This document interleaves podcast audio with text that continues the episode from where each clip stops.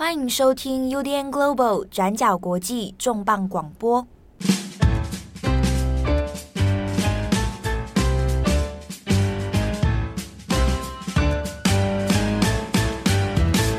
Hello，大家好，欢迎收听 UDN Global 转角国际重磅广播。我是编辑七号，我是郑红。今天的重磅广播，我们要特别远端连线一个转角国际的老朋友，算是我们元老级的作者。对，元元老级的作者啦，但是现在因为他已经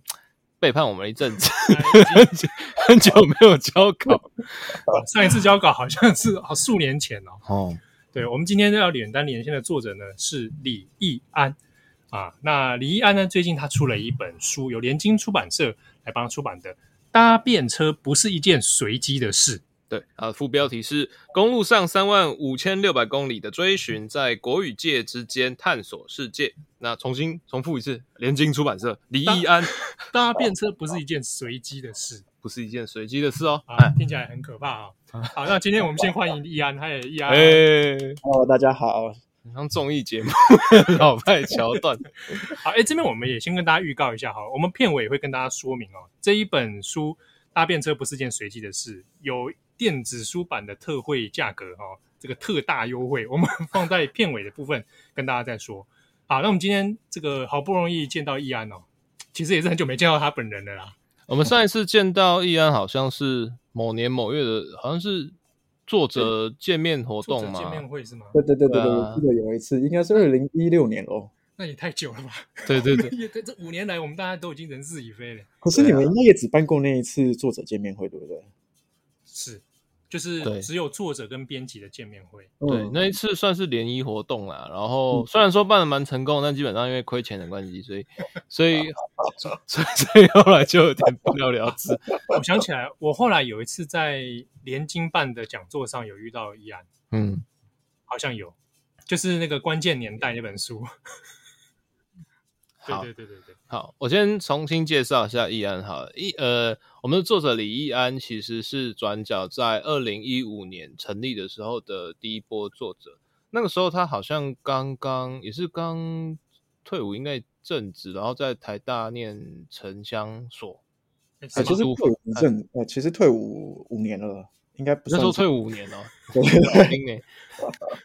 对，那那个时候就是因为种种因缘际会嘛，然后就介绍，然后那个时候易安他其实对于呃专栏书写的想法其实还蛮明确，跟其他人不太一样。他其实从一开始就讲说啊，这个是嗯他的搭便车的个人记性。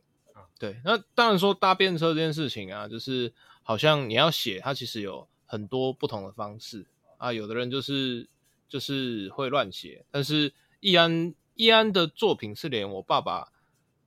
看都会一直记，哎说哎那李安最近都没有写，他写的很好，对对对，令人印象深刻。对对对，我爸平常都只会挑我说，哎你怎么又写错字了？然后对他他特别会记忆李安。对，因为当时我还转角刚开战的时候，我对李安的印象也很深刻。那时候也是从便车文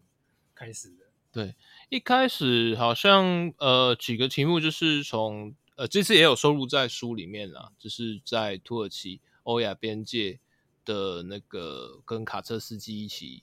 吃便当，对，对，那对，然后后来还有在那个在巴拉圭街头世界的对面遇到蒋介石，对，蒋介，对，然后后来后来易安也就是在求学啊，然后因缘种种际会，他就跑到科威特去了。哦，对哦，对，因为这个部分，这个这这段经历，可以简要的跟我们大概说这个聊一下。对啊，你到底是为什么会被跟我们这边结上缘？然后，哎，中间写一写，然后又跑到哪里去？哇，其实是二零一五年，嗯、应该是夏天，我记得转角国际要开战嘛。嗯、那个时候我刚回到台湾了，然后就是。就是你在呃，你们在这本书里面看到的大部分，比如说南美洲巴尔干半岛的那一次旅行，就是在二零一四到二零一五年。所以转角刚开战的时候，就是我刚从那一趟旅行回到台湾的时候，对，然后就看到转角有在真人，然后我就想说，哎，其实我好像有一些故事想要说，对，然后刚好因为转啊，因为郑红的高中同学好像是我大学柔道校队的的的朋友。对对对对对对，他有推荐，特别推荐。哦，对，但是因为中间的裙带关系太过复杂，所以一开始我还半信半疑，就是 绕道跟便车，然后对，想说这个人蛮可疑的哦，对不对？对，然后后来就是后来我就在台湾念研究所嘛，然后念一念就跑去科威特，因为其实我那时候有两个选择啊，一个就是因为我申请上了荷兰的一所学校，然后也申请上去科威特的那个学阿拉伯文的奖学金。我就就是天人交战了大概一个月的时间，后来决定还是去科威特。对，就是因为科威特，就是如果这次不去的话，我感觉好像没什么机会可以在那个地方常住，所以后来就非常的呃跌破我妈眼镜的，就跑去了科威特。对，然后有点像是追随郑红的路线，因为郑红也是学阿拉伯文的嘛。哎、欸，我这边打断一下，我这边打断一下，以前科。以前科威特的奖学金啊，就是它其实是过去啦，因为它都是要有一些阿语条件，嗯、所以过去都是那个正大阿拉伯语系，就是你班上成绩好的人，然后就每个每学年就会推荐去科威特，然后去科威特都是成绩好的人，因为科威特他会给给零用钱，所以就是你去然后学费免钱，然后他会再给你一笔钱，所以系上老师那时候都会说啊，就是去科威特，然后就等于是去去赚。就是你赚笔记，人家付钱让你去念书哦，对对对。但是因为我在阿语系的成绩非常之烂，然后 所以就是这个事情完全就是跟我完全无关，不可能发生的事情。那那时候听到易安说啊，他要去科威特哦，第一个想哇，干，然后讲阿宇现在讲比我还要厉害，干。然后第二个第二个想法是说哇，现在现在这样子，那接下来阿宇系就没得混，就是。但其实是蛮开心的，因为就是台湾去中东人其实比较少。那过去其实也是因为就是这些所谓的历史的系所裙带因素，所以常常去会去念阿拉伯语的人啊，或者是去中东游历的人，其实不脱都是比如说阿语系出来的，或者是政大出来的。所以像这几年就是有越来越多不同背景的人，然后可以去看看，然后带回不同的一些交流。其实我自己会觉得蛮好的。而且像是玉安去了以后，就是诶有一段时间，就是我们话题变得比较多，嗯，对对对，充满了这相关科威特的话题，对对对对。哎、欸，其实我在转角有写过一篇，也是关于科威特的，我记得。对，那个时候写的是关于科威特的足协在那个体育跟他们的王族之间的事情。那时候我在想说，你会不会 会不会被就是。的那个代表出关切，或是可是？我查资料的时候，真的学校的网络是被、嗯、被 block，就是你没有办法查到我要查的资料，我必须要用好大的 VPN 才可以、嗯、才可以搜寻到资料。你在科威特后来待了一阵子之后，然后就呃就结束，然后回到台湾，然后不久之后，下一次听到你的消息，好像就是嗯、呃、就转到媒体工作。嗯嗯嗯，其实也。也算隔了一段时间了，就是从科威特回来之后，又隔了大概两年吧。对，我后来其实是做比较多是做翻译的工作，然后也帮媒体写稿。对，然后对，然后是去年才真正就是算是比较正式加入一个媒体的正职工作。就是对，我现在在端传媒服务啦。对对对，然后其实主要也是因为就是去年因为疫情的关系，出国变很困难，然后我就想说，好吧，那。既然都这样子，也没办法出国，那不如就来试试看做一个 full time 的工作。对，所以就就这样子了。我们回头来看啊，就是呃，关于便车旅行这件事情，就是包括说像是这本书，呃，搭便车不是一件随机的事情，以及就是过去其实李易安在转角的专栏长期以来的写作，其实都是以个人的见闻为一个出发点。那当下可能不会有很多的直接直观想象，但是越想越不对劲，就会有一些。延伸的探索，比如说他在某时某地遇到了某个人的故事，他背后其实潜藏了很多的背景，然后以此为延伸。对，然后那我现在问题在于说呢，诶，易安你是从什么时候开始在做便车旅行？你一开始的契机跟你一开始的呃出发点是哪里啊？其实说起来蛮好笑的，因为我真正第一次搭便车是二零零九年，那个时候在西班牙交换学生，然后。有一次，就是大家应该都有在欧洲买过那个 Ryanair 的廉价航空机票嘛，然后很便宜。那反正我有一次飞到西班牙一个，就是北部有个叫 Hirona 的一个一个机场，然后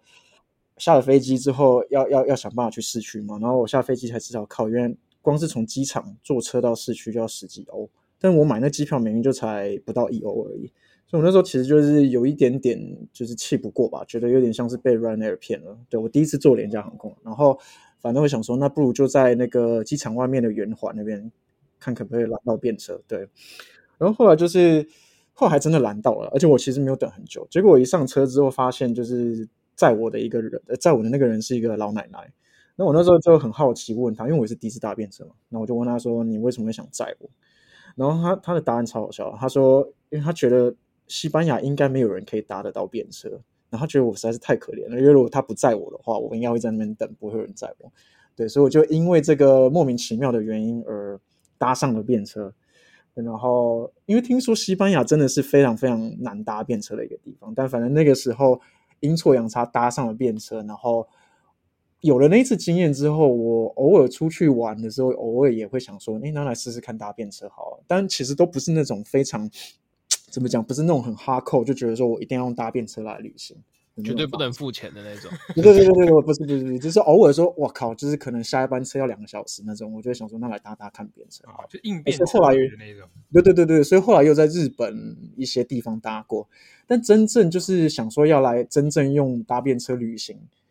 其实是在二零一四年，就是去南美洲啊，巴尔干半岛跟中东的那一次。然后主要原因，一开始原因其实很简单，就是因为没什么钱。然后你知道，在阿根廷就是那种幅员辽阔的地方，然后你搭个车就是随便一张票可能就一两千块。那时候那时候就真的是刚工作刚辞，没什么钱，所以就想说，那我们来搭便车好了。然后就搭着搭着搭着，哎，就觉得哎，其实真的蛮好玩的。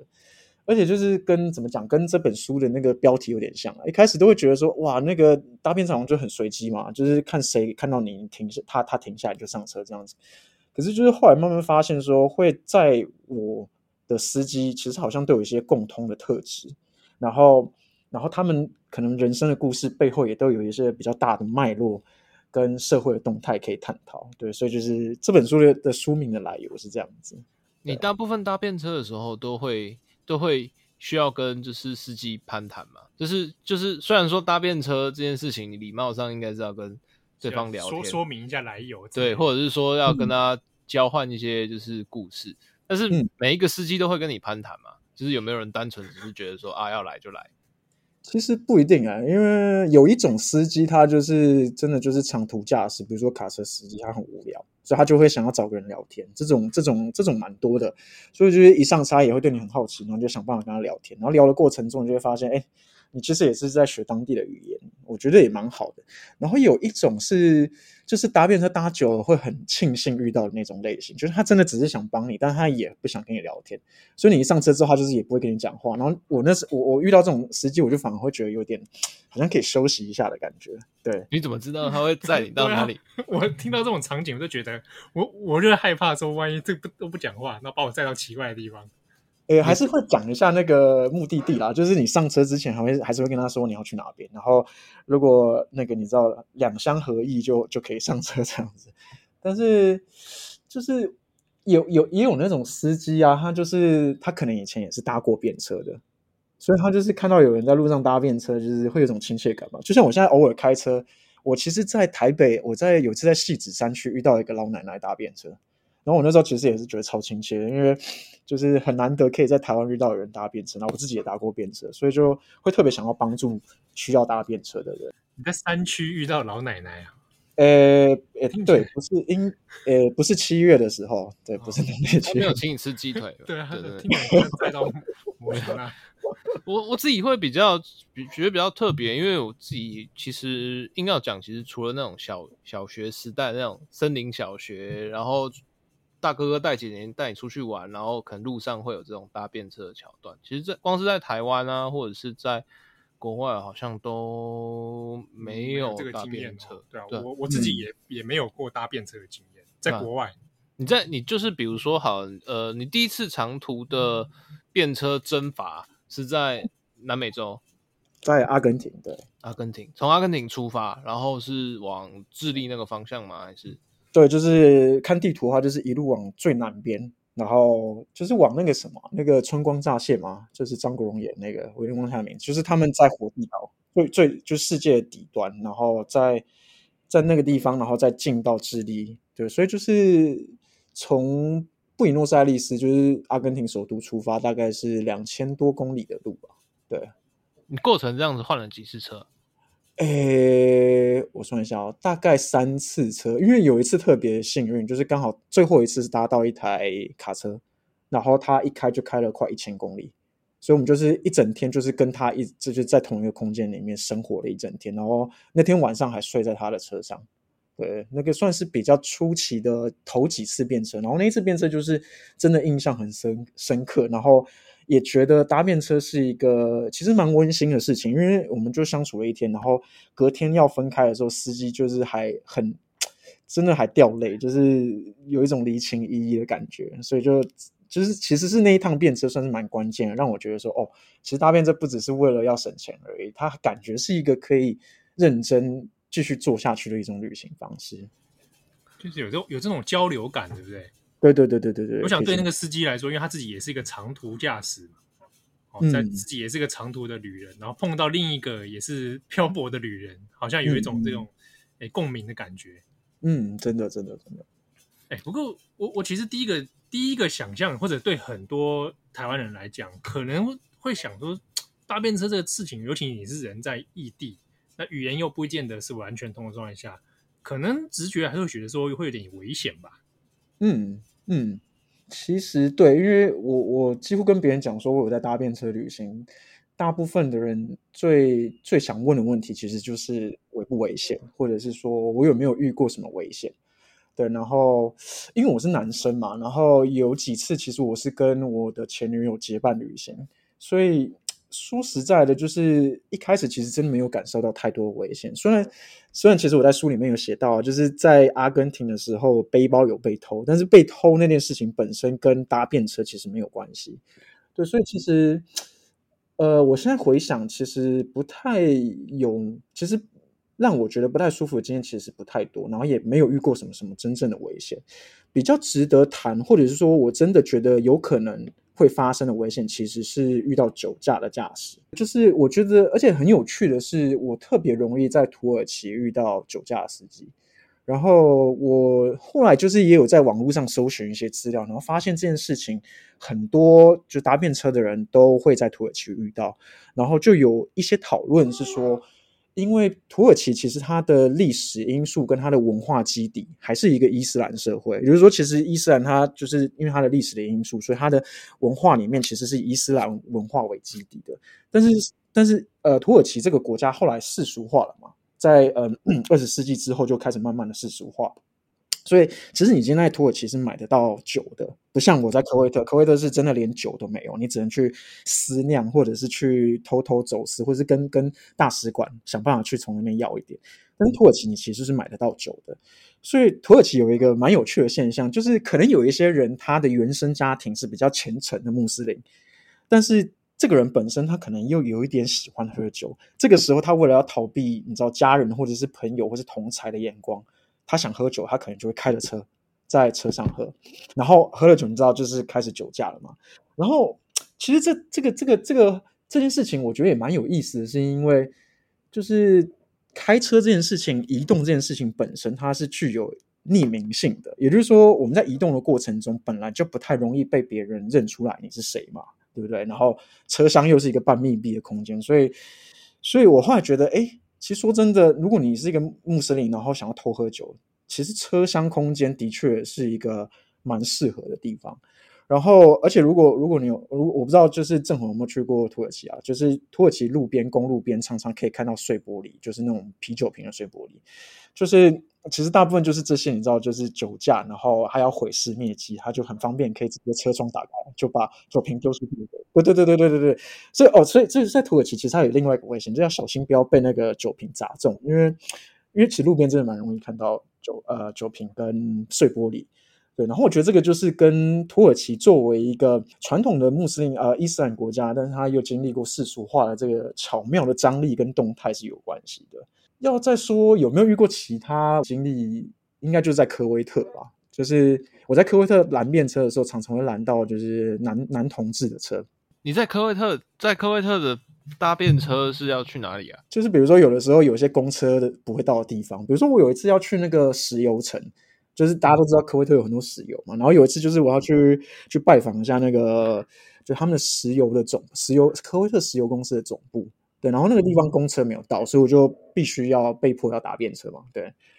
然后反正就是还蛮有蛮有机会，有的时候我其实等公车等太久，因为在科威特公车其实他们没有什么时刻表，所以有的时候我等公车会等到一个多小时。然后有的时候就是会有一些你知道司机他就主动靠过来，就说：“哎，问我要去哪里，要不要载载我一程？”这样，然后说不收你钱，你就上车这样子。对，第一次是这样子遇到，然后反正我就上车，因为我反正就是反本来就会搭便车嘛，然后就一上车之后，就司机会开始把手伸过来，开始摸我大腿。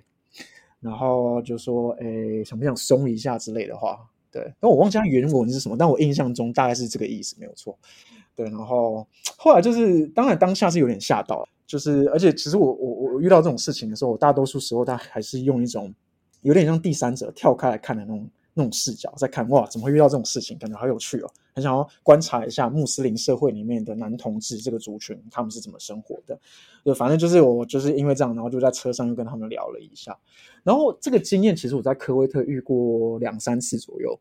对，所以后来也才发现，就是说，哦，原来科威特好像我不知道其他伊斯兰世界社会有没有这样，但反正在科威特好像有一些男同志的确他们会在车上。呃，就在路边直接物色对象，然后其实也跟我刚刚讲土耳其卡呃司机会喝酒，在车上喝酒是一样的，有点类似的的情况，就是呃移动中的车厢其实它是有一点点匿名性的，所以你不太容易被别人发现你是谁，然后也不太容易被别人指认出来。这个是我自己觉得要讲危险搭便车的危险，或者是呃比较不愉快的经验的时候，我觉得我想得到的案例，但其实真的要说起来，我觉得都还蛮有意思的。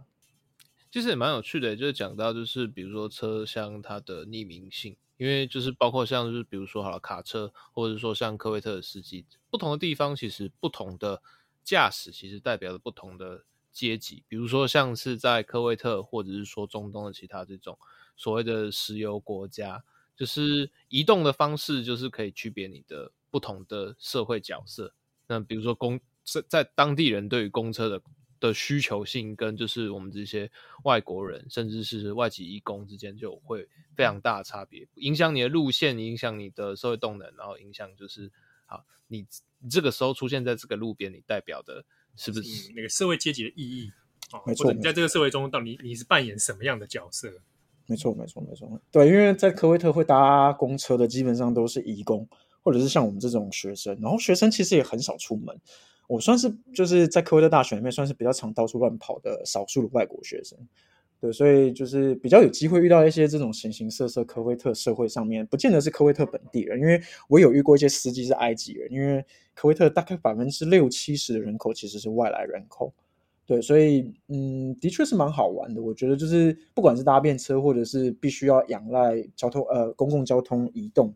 都可以让我看到。我觉得是蛮不一样的科威特的面相，然后跟你知道，因为科威特曾经也算是蛮风光、蛮有钱，至今到现在都还是还是很厉害的产油国嘛，所以就是大家对于科威特的印象可能不外战争或者是石油，但其实它它的社会内部有很多呃，我觉得是比较少被注意到的面相，但其实如果不是因为搭便车或者是在路边等车，我其实是没有机会接触到的。这边提到就是关于社会的不同面向，其实你刚刚讲提到一个地方的便车旅行，我自己听起来是蛮好奇的，是日本。日本，因为因为我们我们自己的直观嘛，就是比如说你到阿根廷，你到智利，那甚至你到阿拉伯、土耳其，就是嗯这些地方对外来人的或者是东方人的好客，就是对我来讲是比较呃觉得容易理解。但是在日本，然后要搭便车，就是我们。刻板印象都会认为，就是日本，它对于就是个人的私密性，它是近趋于龟毛，或者是说有非常多的一些社会美角。就是你搭便车这件事情，在日本是真的行得通的吗？或者是说呢，那比如说，好像在其他地方，就是可以跟大家分享聊天。那在日本的便车旅行，或者是在日本的便车记忆，跟其他地方是一样的吗？嗯，这是一个好问题，因为其实我自己也很蛮讶异的，因为我那一次在日本搭便车，其实是在一个蛮偏僻的小岛，我不知道两位有没有听过，就是在日本跟韩国中间有一个叫对马海峡的地方，然后那个海峡上面，对马岛啊，对，我在对马岛搭便车，哎，你们知道，好厉害哦！就是最近有一个游戏在做对马对马战鬼，我真的吗？对，它就发生在对马岛。我其实我其实很喜欢那个岛，因为那岛很漂亮，然后又卡在日跟韩中间，所以我那时候就是你知道对它充满了遐想，就觉得说哇靠，这岛到底是日本还是韩国人？就是韩国人，你就看到韩国人一直说啊，对马对马岛是我们的。然后我其实原本也会也会想象说，哎，对马岛应该就在日，就离韩国真的很近，然后历史上跟韩国的那个交流其实很频繁的，所以我原本预期其实对马岛会有很多韩国的文化或者是。遗迹在那边，结果一到一到对马岛，我就觉得真的是超傻眼，因为我是从釜山，从韩国的釜山坐船过去，然后一下船就觉得说，靠，这就真的是就是日本啊，百分之百日本，完全没有韩国的感觉。就是我第一次去，其实就是为了去体验日韩交融的感觉，结果完全没有这回事。我那个时候其实觉得还蛮惊讶的，但是其实我那个时候在那边搭便车，也是因为公共交通真的是非常的不发达，所以我其实是没有没有得选的。然后。我我其实也很压抑，就是我在对马岛搭便车还蛮顺利的，几乎没有等超过，几乎没有等超过五分钟。我印象中，对，然后我其实真的也是吓到，因为我我原本其实也跟正红刚刚讲的是想的是一样的，就是我们会觉得说日本人好像就是对于那个私领域的那个空间界限是很很在意的，所以他感觉不会让你随便踏进到他的那个车厢里面嘛。可是。其实我在对马岛的时候就没有完全没有这种感觉，然后我在猜，可能是因为对马人也都知道，就是他们的公共交通真的很烂，就是公车可能一般都要等一个小时、两个小时，然后可能也是因为他们真的比较少看到有人会搭便车，所以以我自己在对马岛的经验来看，我反而觉得在日本啊，至少在对马岛了，感觉搭便车并不是一个真的这么困难的事情，跟世界上很多其他国家比起来，其实并没有真的这么困难。对，这个蛮好。我我想问一下，那你搭到是什么样的车？诶，我还蛮好玩的。我搭过搭过那种妈妈要去接小孩的车，然后也搭过一个中年男子，他。他就是哦，他是一个呃工程师，他就是那种在工地里面的那种工程师，然后也搭过一个呃保险业务，然后超好笑，你知道，就是他载我载完我一程之后，下车之后还去后车厢拿出保险公司的那个纪念品给我送给我，对，就是 就是真的是保险业务的感觉，所以是轿轿轿车类居多，对不对？对对对对对，以车种来说，那你在对马你在对马搭到的也是吗？就是啊，诶，七号刚刚问的是。就整体而言，搭到的是什么车比较多吗？对，车种车种，对、啊，像比如说以对马来讲，你搭到的是拖拉库吗？还是一般的轿车？我刚刚讲的其实是那个对马岛啦，就是刚刚讲到了有要去接小孩的的妈妈，然后有一个工程师，然后还有一个保险业务，这三个都是在那个对马岛遇到的。对，就是没我在对马岛没有遇到卡车司机，也没有遇到货车司机，但是其实在日本真的是特例啦，因为我觉得对马岛本来就很特别，然后。以我自己经验来说，我在世界各地最常做到的，当然还是卡车司机最多，因为他们就是长长时间长途移动嘛，所以本来就很无聊。他们会可能有个人可以聊天，也还蛮不错。然后再来的话，我觉得有一个有一点还还蛮值得讲的，就是也可以考考七号跟跟郑红，就是可以猜猜看，就是我搭到的便车里面驾驶的职业，除了卡车司机之外，最常遇到是哪一种职业？可以猜看职业别？对，职业别。哦，我猜一般上班族啊，一般上班族。那那正红的，我觉得是退休老人。退休老人，嗯，可是退休老人好像，我好像哦，我也其实我也有遇过退休老人，嗯，其实也有。可是其实我自己遇过最多的，其实是就是刚刚有提到了，就是工地的工程师或是建筑师。这个我觉得超好玩的，因为因为我我其实上个礼拜也跟另外一个也是常常搭便车的人有进行过一个座谈，然后。我其实跟他聊的过程中，我们也都很压抑，就是因为我也问他同样的问题，结果他直接就打出跟我一样的答案，就是就是，所以就是证明了，其实就是搭便车真的是很容易遇到工程师跟工地建筑师。就是我后来其实觉得也是蛮有道理的，因为你知道，就是这些工程师或建筑师，他们可能平时手上就是会有一大堆的案子，然后可能不见得会在同一个地方，所以他平常如果要巡视工地，他就是必须要开着车到处跑嘛，所以。就是你可你你可能本来就比较有机会遇到这些人，然后这些人因为本来也就在工作，然后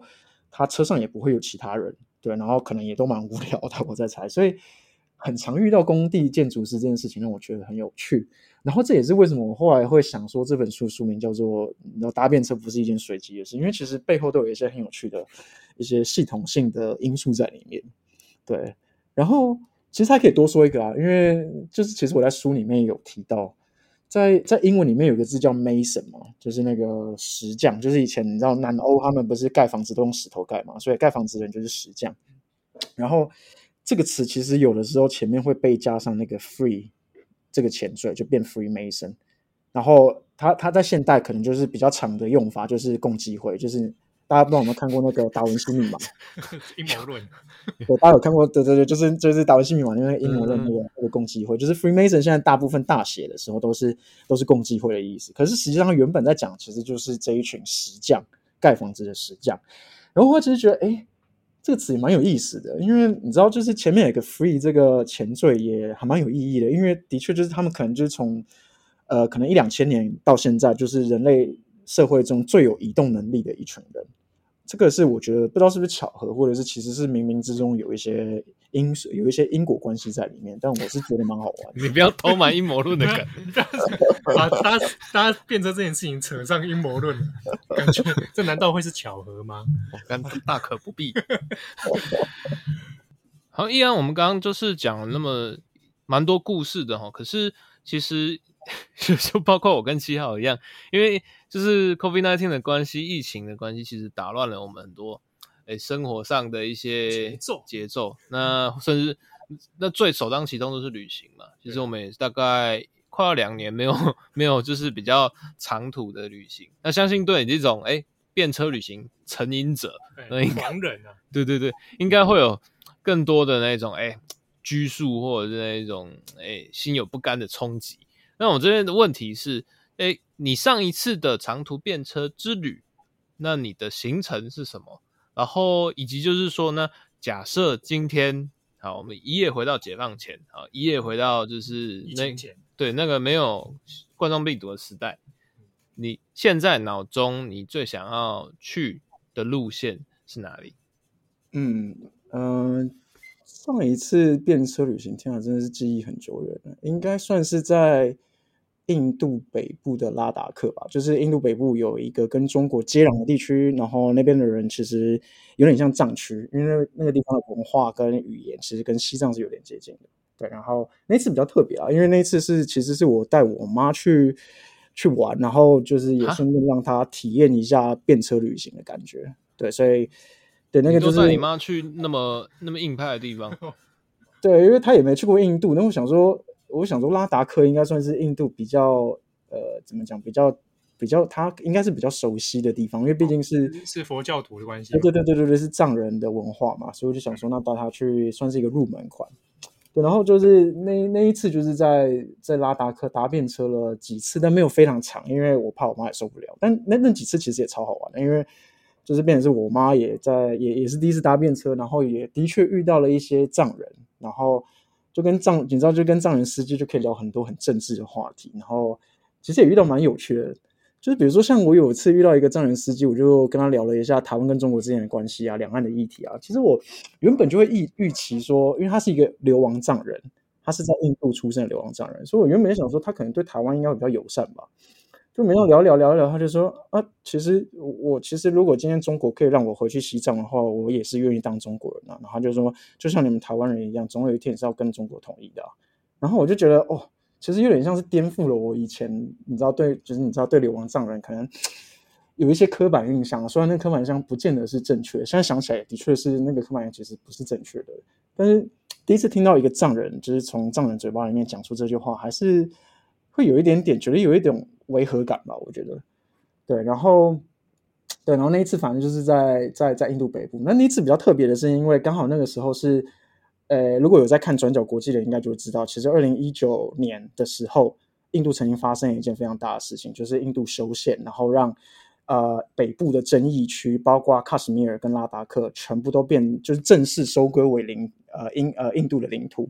对，然后所以就是在那个时间点，我们刚好就是在他。就是 Modi 宣布这件事情的前两天离开喀什米尔跟拉达克，所以就是现在想想觉得有点幸运，也有点不幸啊。因为就觉得说，万一如果刚好就是在在喀什米尔遇到这件事情的话，可能就可以你知道在那边多逗留一点时间，然后可能还可以做一些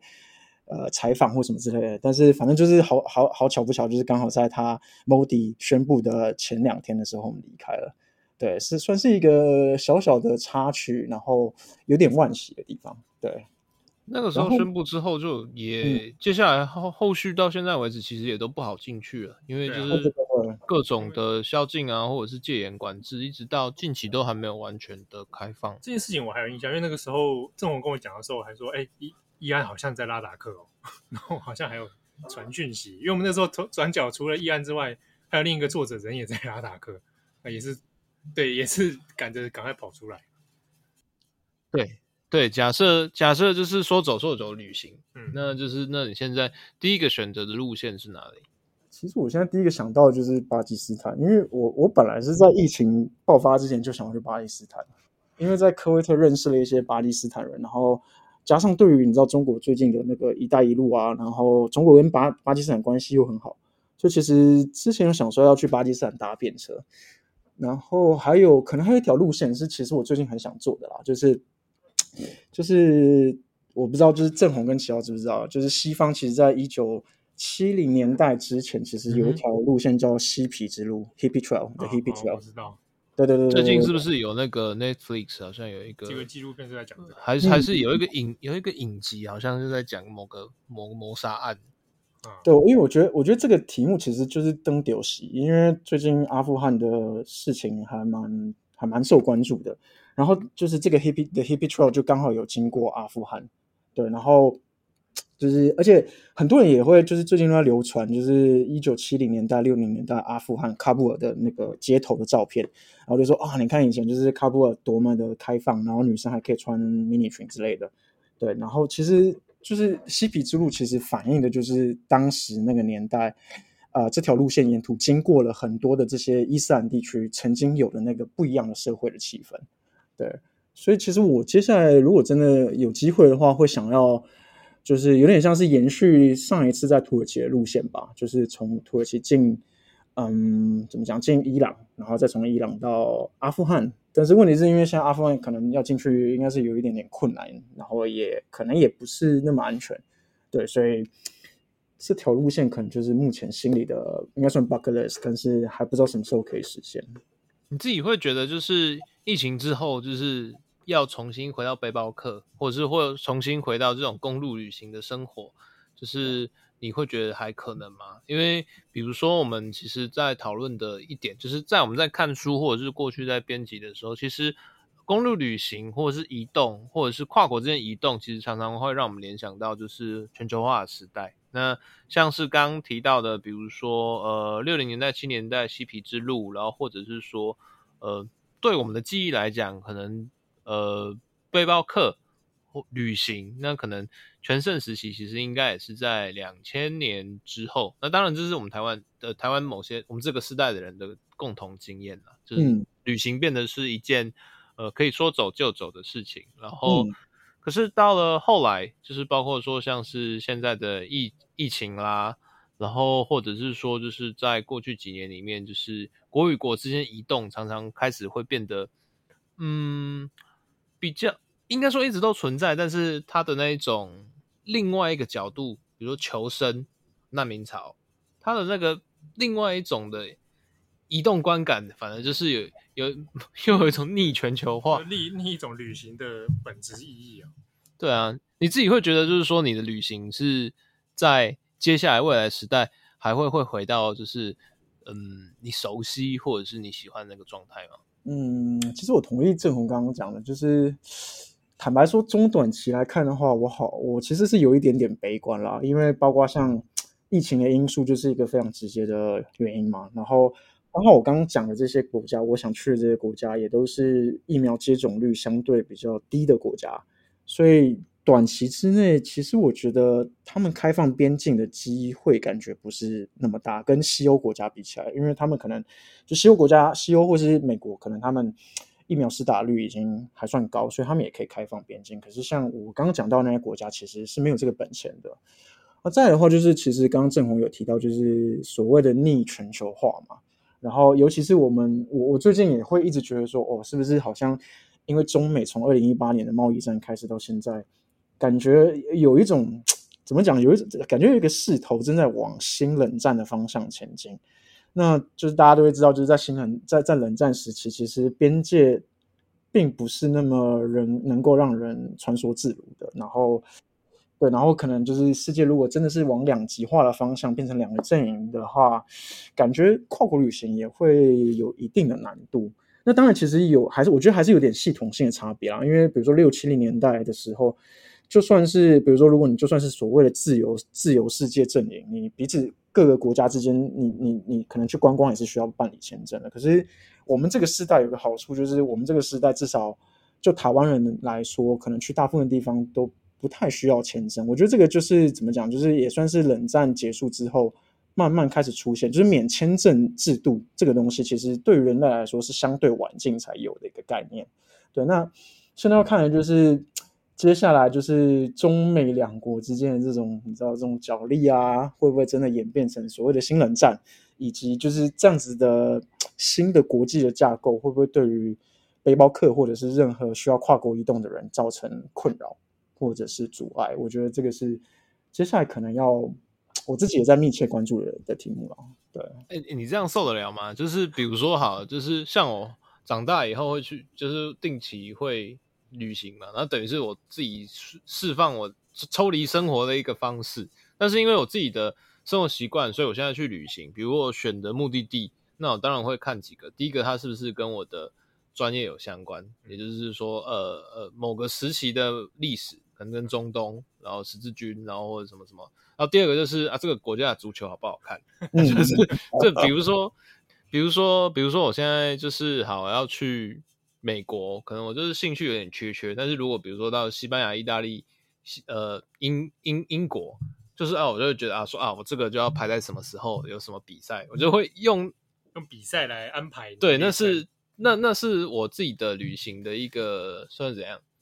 传诶习惯啊，就是我的定锚习惯，正洪流旅行法。对，就一定是去看看比赛，或者是跟某一个历史之旅有关。啊、那呃，一安的旅行对我来讲，或者是说从这样一路多年催稿经验来讲，通常都是跟便车活动会有关。你出去必定搭便车，你出去必定搭旅行。那这个东西会对我来讲，我看了好像是就是一种很浪漫的制约。对，对，你是不是就想，你是不是想说李一安不受控？对啊，啊，然后就说要去玩，那我也不能说啊，那就啊，本来说啊，这个东西要不要写写看，就就只好收回去了。其实，我觉得我有点同意浪漫的制约这种讲法，哎，不知道不知道怎么说，就是，呃，确实是啦，有的时候就会觉得，好像如果你不一出去就是出去个两三个月以上，你就会觉得好像不是真正的旅行。这个其实说起来，好像也是一种。浪漫的制约，可是我现在其实已经慢慢在改变，就是有偶尔也会在台湾东，比如说在台湾东部搭个便车啊，或者是去一些就是可以让你抽离日常生活的一些地点。比如说，其实我觉得台湾也有很多，就是你就算不出国，也还是有很多可以你知道感觉到那种你知道什么异国风情的地方，比如说。好，比如说有的时候，我我自己觉得啦，比如说我有的时候去客家村庄，然后他们讲客家话，我听不太懂，我其实就会觉得哦，好酷哦，就是在台湾一个使用新台币的地方，有一个地方我讲他们讲话我听不懂的。或者说，其实马祖也是啊，马祖也是，他们就是当地人讲那个马祖话，其实跟跟台湾人听得懂的闽南话也是完全完全不一样。对，然后其实我觉得还是有很多地方可以让我稍稍，你知道，就重温一下那种感觉。所以其实我最近有在反思啊，就是好像旅行这种这种东西，不见得一定是非得要什么什么壮游啊，什么一去就是去两三个月、几千公里这种。其实日常生活中偶尔脱离一下秩序的那种小旅行，也是也是可以试着去探索的一种一种方向。对。那最后就是其实展望一下，因为虽然现在没有办法说走就走嘛，但迟早总有一天，总有一天可以，可以出发的。对。那在这个状况之下，就是以易安以这个搭便车的老手。那请可不可以请你推荐一个比较适合的路线？我这样好像在那个购物频道那边，哎，推荐一个适合的路线，然后以及就是呃，作为初心者啊，假如七号这种，就是我从来没搭过便车，太恐怖了，对，视力又不好，然后不知道会遭到什么，就是到底有什么可以推荐的一个比较入门款？对，然后以及就是说我们可能迫切需要就是知道的一些注意事项。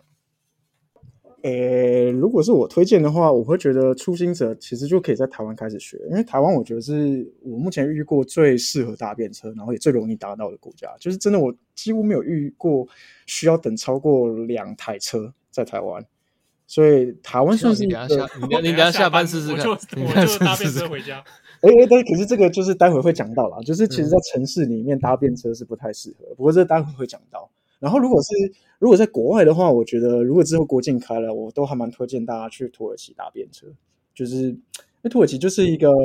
我觉得土耳其人就真的是好客到一个我不知道该用什么言语来形容的一个民族。然后，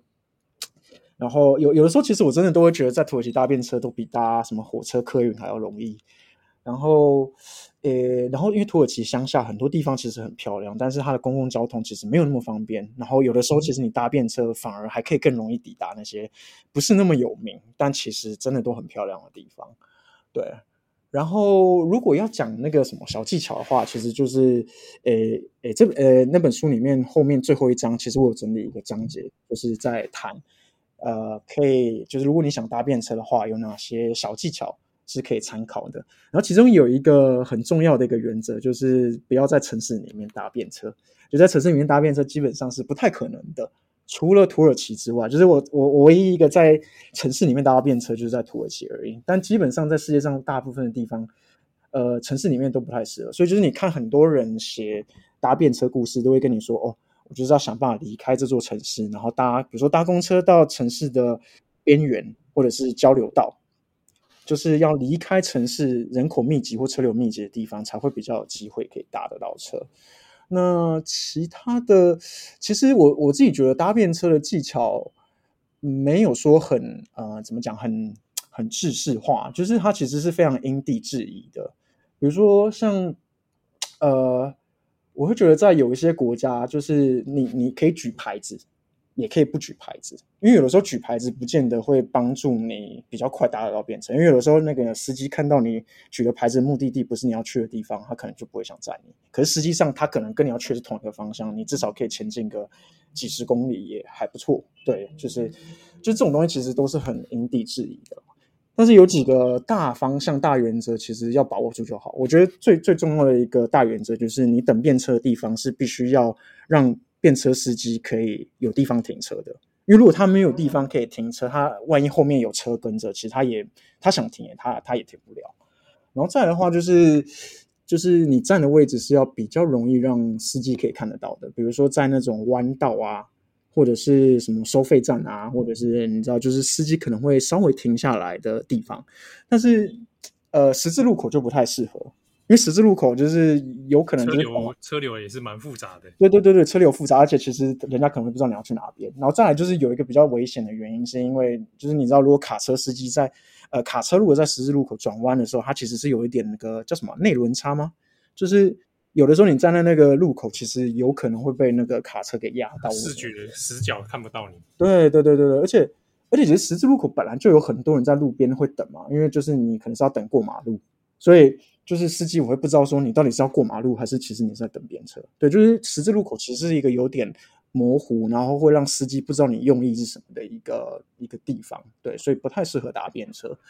对，然后其实差不多就是我我目前想到觉得最重要的，差不多就是这几个。对，那其他的大家就是可能可以在书里面，你看你的书里面可以看到，因为在这本书最后一个章节有附一个附录啊，嗯啊，就是易安的搭便车各种指南跟技巧。